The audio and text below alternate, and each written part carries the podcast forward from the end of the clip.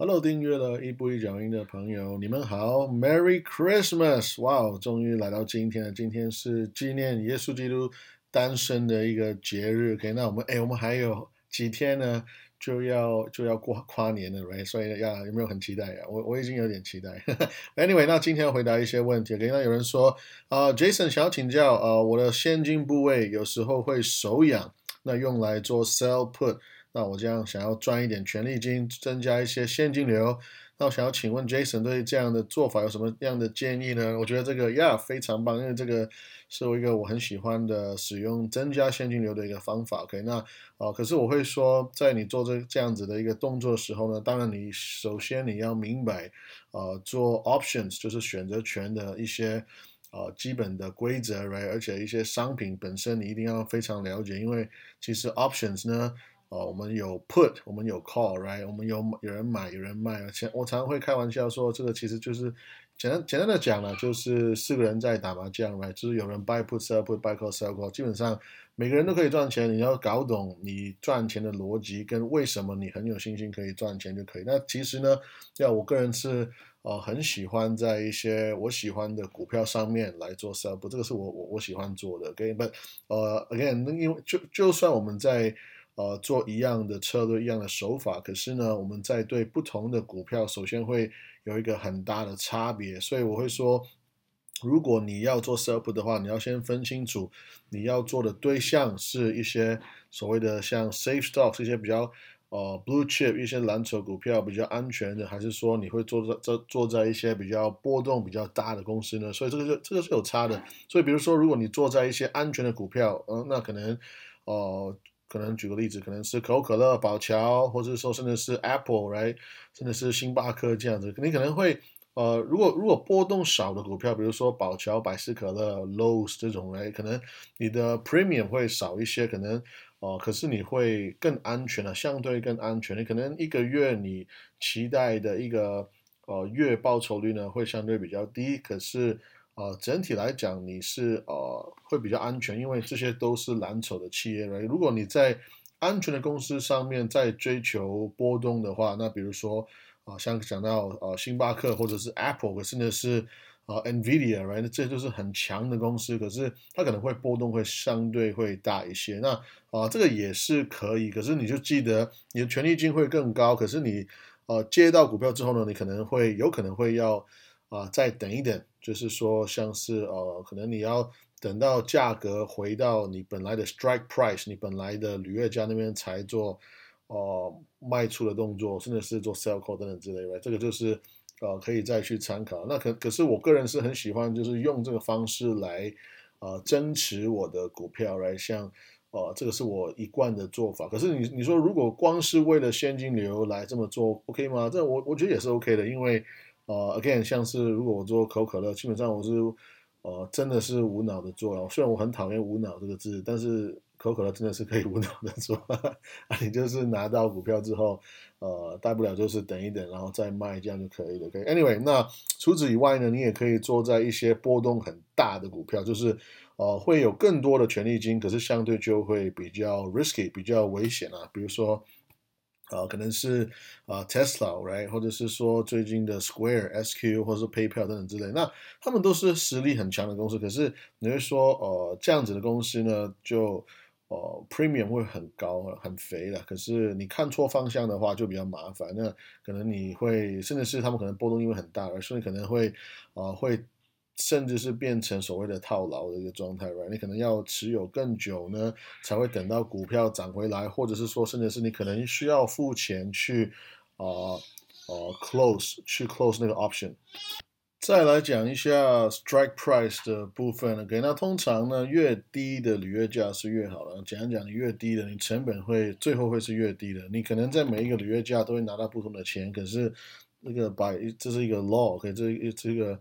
一个规则就是你的履约价越低呢，你的权利金会更低，可是你最后你的成本会啊会是最低的，所以也就是说它是越安全的一个状态了。OK，那如果呃你是以一个赚现金流的想法的话，那其实呢我们在卖选择权呢讲究的是呃这个 extrinsic value，OK，就是外在价值。所以基本上呢，呃，要越低你还是会比较安全。如果你看好像有时候价内越深的，你觉得好像哇，好像很肥，好像权利金很高。可是这个不是我们呃做卖方的一个一个思维的，因为这样其实你到最后呢，你可能其实你没有你想象中赚那么多了。OK，All right，那有人说。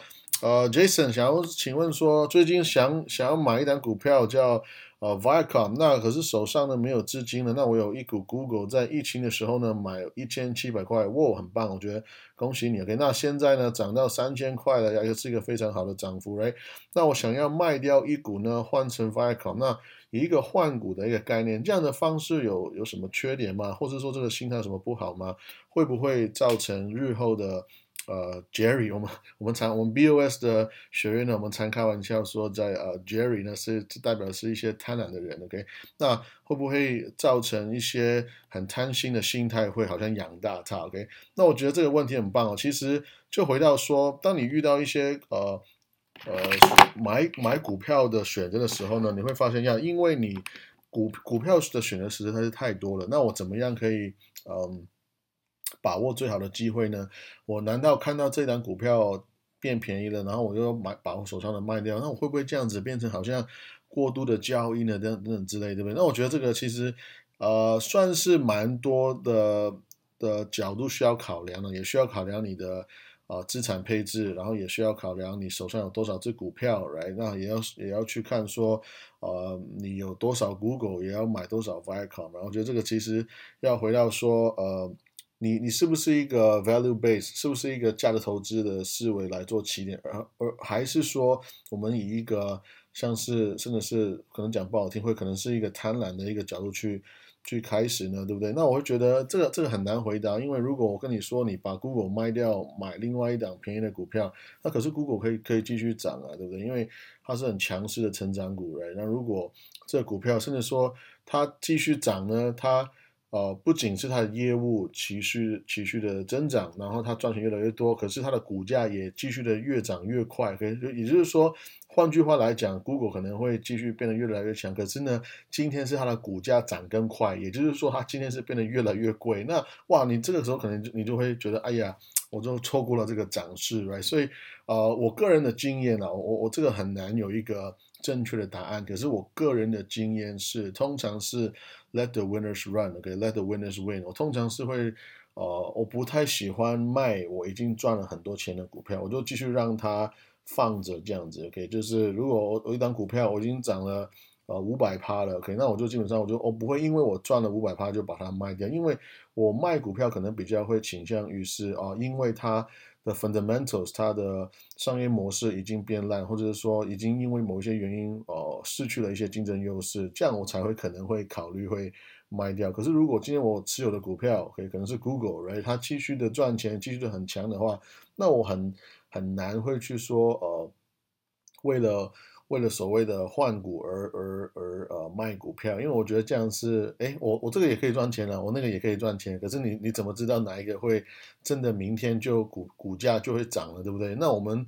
如果没有这样子的认知的话，那我会倾向于就是不动，我认为会这样会比较好。OK，那因为 again，如果我已经有一档股票，我已经赚了五百趴的话，它就算有一些波动，哇，好大，最近怎么大涨大跌，可能哎，我可能从五百趴变成四百趴，那那也无所谓，因为其实我重点是我还是在赚钱，right？可是如果你换股的话呢，其实你的思维会，哇，你的心理素质可能会完全会改变。如果你今天一个赚五百趴的公司，你就换成一个新的股票，那你新的股票的持股呢？你是零趴哦，right？然后呢，今天如果股价突然跌十趴，你其实可能对你来讲，那个心理上面的压力会 会有点不一样。那所以，我个人比较建议的是，我个人比较喜欢的还是会说，呃，你赚钱的公司继续持有了，好公司就继续持有，不要特别找原因去把它卖掉。那看到一些其他的机会来的时候呢，我会觉得，哎，我可能就。呃，存钱，或者是说等下一次我把钱存进去的机会的时候再买，又或者是说用其他的方式，像我个人我很喜欢就是用呃股息，还有呃可能是做选择权而产出的现金流，拿那些钱呢来再去开始一些新的部位，这个是我蛮爱这么做的，因为。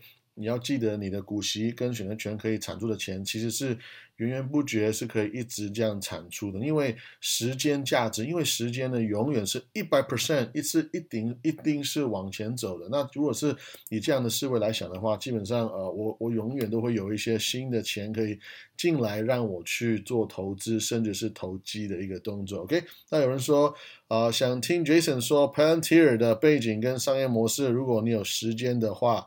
谢谢你，好啊。那如果我有时间的话，我们再讲吧。OK，看一下啊，我我觉得要我可以我可以找机会再说。可是呃，因为它是它还是很新的，然后呢，我觉得这个呃，如果以一个像我常在讲究的价值投资来来讲呢，它其实还没有非常的。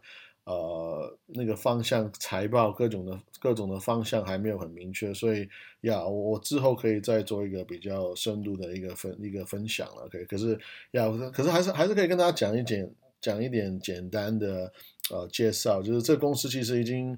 呃，营运了十八年了，他们一直在做的事情就是 big data，就是大数据。你要想的是，二十年前呢，就有一群很聪明的人在说我们要做大数据。其实这个是蛮恐怖，他们是非常有呃这个前瞻性。我觉得他们是看的是非常远的一群很聪明的人。然后呢，可是他会有一个，我觉得有一点点的呃，让我也不是说缺点，不是缺点，绝对不是缺点，可是会有点呃。控制了他们的成长性，就是他们比较像是一个 B to B 的 business，就是因为他们是以大数据的方式来研究人们的。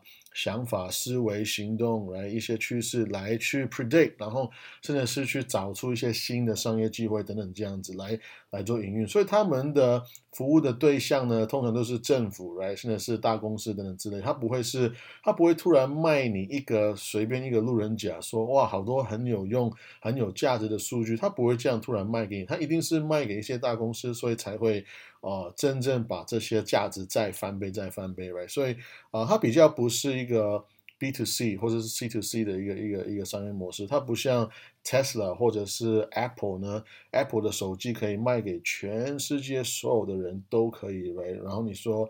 啊，Tesla 哇，好像可以卖给全世界所有的人都可以，可口可乐可以卖给全世界所有的人都可以。可是啊，Palantir 比较不是这样的商业模式，有点像是像啊，我很喜欢的公司，像叫 Lockheed Martin，right？这是这个呃军火军火商，你不可能会随便在街上找一个阿猫阿狗来卖给他嘛。那你这军火飞机啊，战斗机来坦克大炮，一定是卖给一些政府或者说。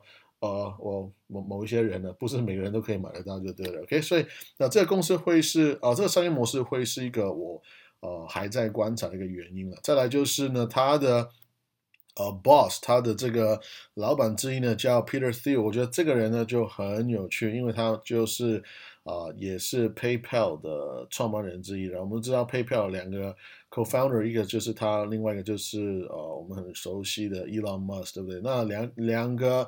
创办者呢，一个后来又创立了这个 Tesla，然后后来一另外一个人创创立了这个 Palantir，我觉得都是要非常有兴趣、非常好奇会发生什么事，所以要所以呃 Palantir 算是一个我觉得也是很值得去观察、去研究的一家公司。OK，All right，那今天是圣诞节啊，再一次跟大家讲说 Merry Christmas，那我就呃会公布我的。